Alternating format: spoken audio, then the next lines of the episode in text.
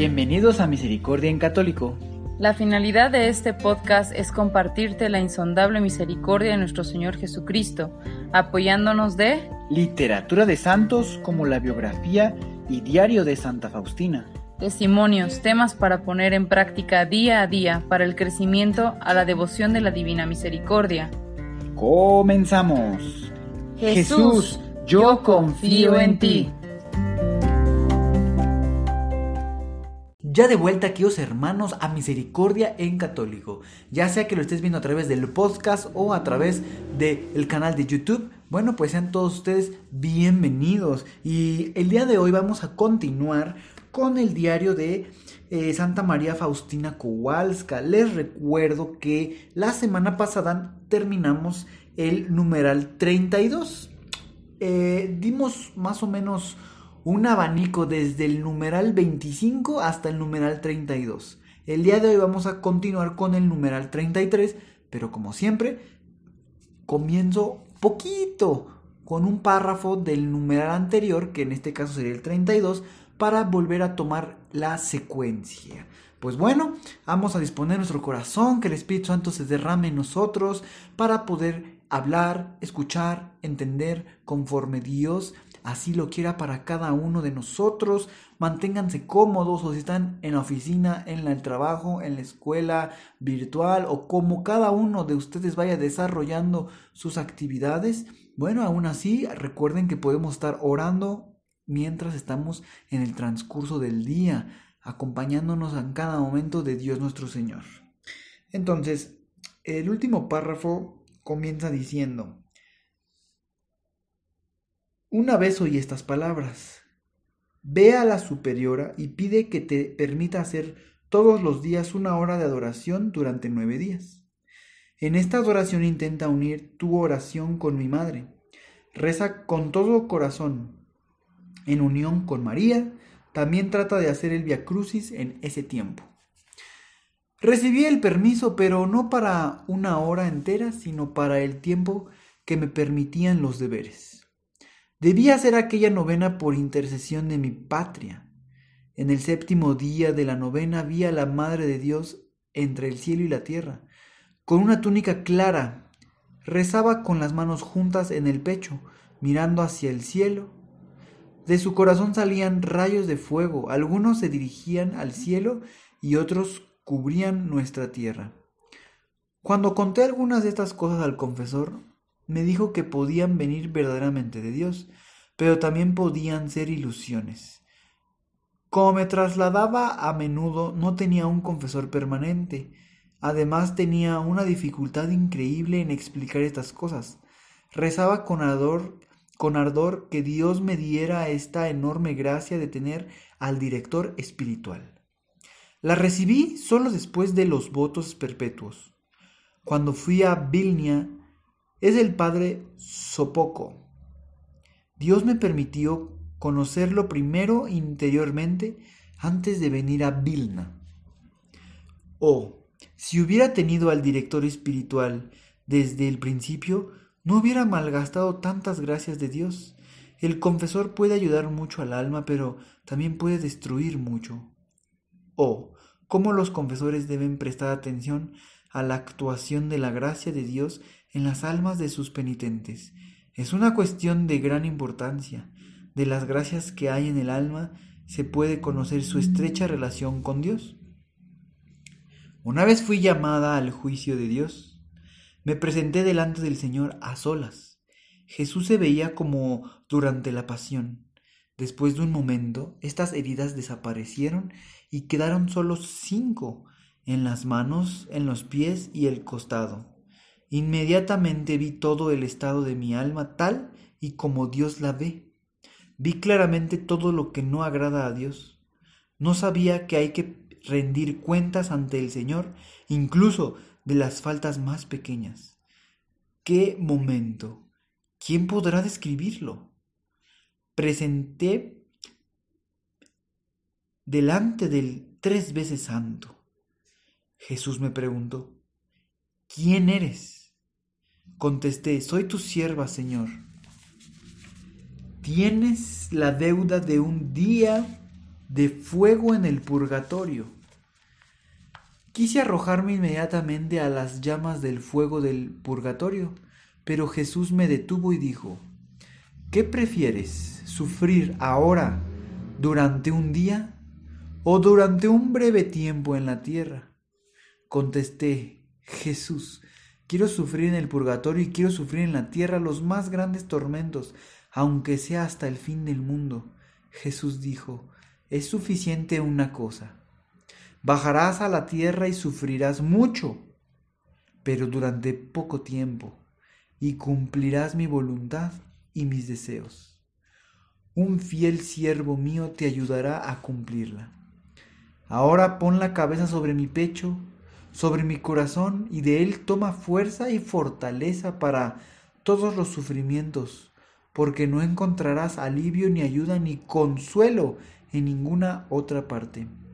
Debes saber que vas a sufrir mucho, mucho, pero que esto no te asuste. Yo estoy contigo. Poco después de ese suceso, me enfermé. Las dolencias físicas fueron para mí una escuela de paciencia. Solo Jesús sabe cuántos esfuerzos de voluntad tuve que hacer para cumplir los deberes. Jesús, cuando quiere purificar un alma, utiliza los instrumentos que Él quiere. Mi alma se siente completamente abandonada por las criaturas. A veces la intención más pura es interpretada mal por las hermanas. Este sufrimiento es muy doloroso, pero Dios lo admite y hay que aceptarlo, ya que a través de ellos nos hacemos más semejantes a Jesús. Durante mucho tiempo no pude comprender una cosa, a saber, ¿por qué Jesús me mandó informar de todo a las superioras? Y las superioras no creían en mis palabras, manifestándome compasión como si estuviera bajo la influencia o de la ilusión o la imaginación. Debido a que temía que estaba en ilusión, decidí evitar a Dios dentro de mí, temiendo las ilusiones. Sin embargo, la gracia de Dios me perseguía a cada paso y cuando menos lo esperaba, Dios me hablaba. Un día Jesús me dijo que iba a castigar una ciudad que es la más bonita de nuestra patria. El castigo iba a ser igual a aquel con el cual Dios castigó a Sodoma y Gomorra. Vi la gran ira de Dios y un escalofrío traspasó mi corazón rogué en silencio.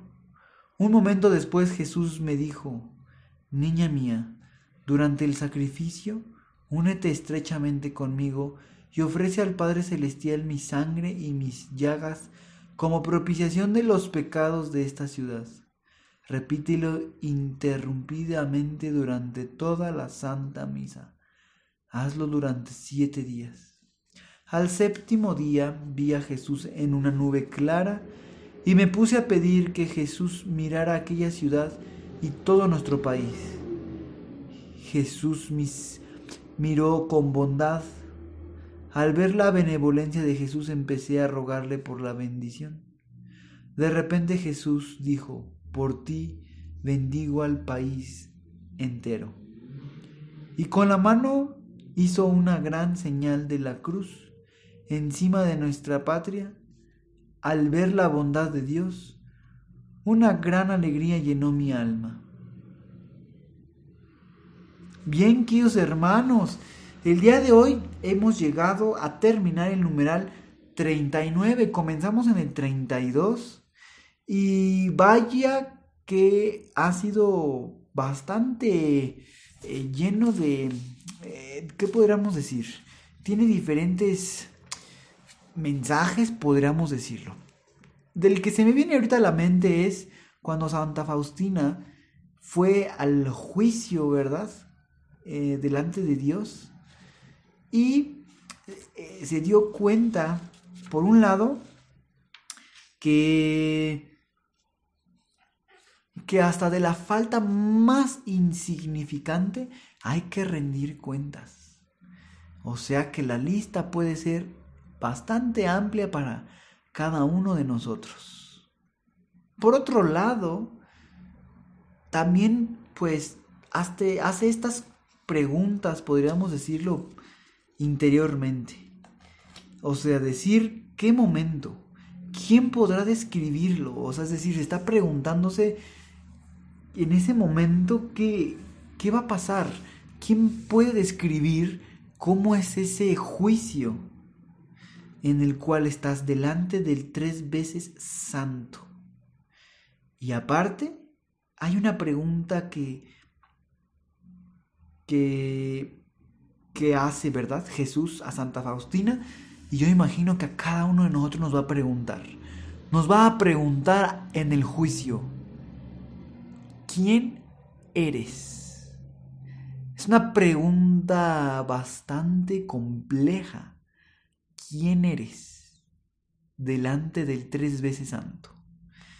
Santa Faustina contestó, soy tu sierva. Esa fue su respuesta. Y bueno, por otro lado también nos encontramos que nuestro Señor después de hacer, yo me imagino, un análisis instantáneo, le dijo que tenía la deuda de un día de purgatorio. Sin embargo, también le dio a elegir. Puede ser una prueba, esta elección o simplemente pues una cortesía de nuestro Señor, de su misericordia. Le preguntó si quería sufrir ya en ese instante ese día o durante un breve tiempo en la tierra. Santa Faustina humildemente, con amor a Dios, dice, yo quiero sufrir todo en la tierra y en el purgatorio. O sea, quiere darle gloria a Dios. Sin embargo, Dios Padre termina diciéndole que era suficiente una sola cosa, no las dos. Por lo tanto, le dijo, toma fuerzas de mi corazón, porque se vienen las pruebas duras. Entonces, es como también una... algo que nos puede decir Dios a nosotros. En, en todo momento, sobre todo cuando estemos pasando alguna dificultad tomar fuerzas de su pecho, de su corazón, para tener esa fortaleza. Porque ahí es el único lugar, estimados hermanos, donde vamos a encontrar ese alivio, ya que no vamos a encontrar nada en ninguna otra parte. Y no importa qué tipo de prueba estemos pasando, Dios nos dice, yo estoy contigo. Son palabras bastante llenas de consuelo, de esperanza, de amor, de misericordia.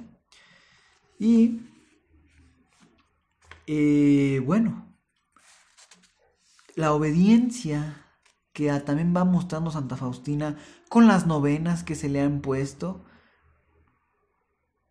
al final la obediencia le consiguió esa bendición no para la ciudad, sino para todo el país, ¿verdad? Entonces hay que seguir las inspiraciones que Dios nos mande a nuestros corazones y eh, tener ánimo.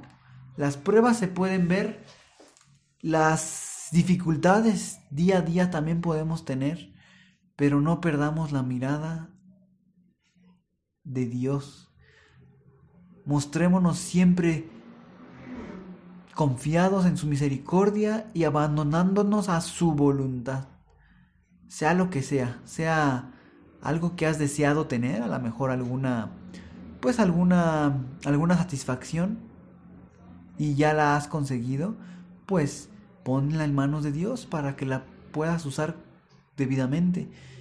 Y también es una prueba de las que podemos sufrir física, espiritual o mental, pues también ponernos en manos de Dios, confiando en que saldremos de, ese, de esa tormenta. Recuerden que después de la tormenta, dicen los marineros, o por lo menos he escuchado, viene la luz. Y en medio de la tormenta es cuando Dios está con nosotros, queridos hermanos. No nos deja solos, nos mantiene de su mano. Junto con María Santísima, su Madre, el Espíritu Santo. Bueno, estamos bien arropaditos, como si fuéramos, eh, ¿cómo podríamos decirlo? Pues más que como si fuéramos, verdaderamente siendo sus hijos los más amados. Cada uno de nosotros somos sus hijos más amados y nos cuida y nos protege. Pues espero que hayan disfrutado estos 15 minutos más o menos de, de tema. Y yo los espero la siguiente semana con más temas. Primeramente Dios nos dé la oportunidad de, de, de estar por aquí, ¿verdad? Pues yo me despido diciéndoles que Dios los bendiga y que se cuiden mucho. Hasta pronto. Si es la primera vez que escuchas nuestro podcast, te invitamos a que escuches el numeral 0,1,1, que habla sobre las temáticas que se desarrollan en este podcast y el lenguaje que hemos propuesto para identificar cada una de ellas, y así sea más fácil para ti escuchar las que más te agraden. Te dejamos el link del audio y la lista de las temáticas en la descripción que este audio tiene.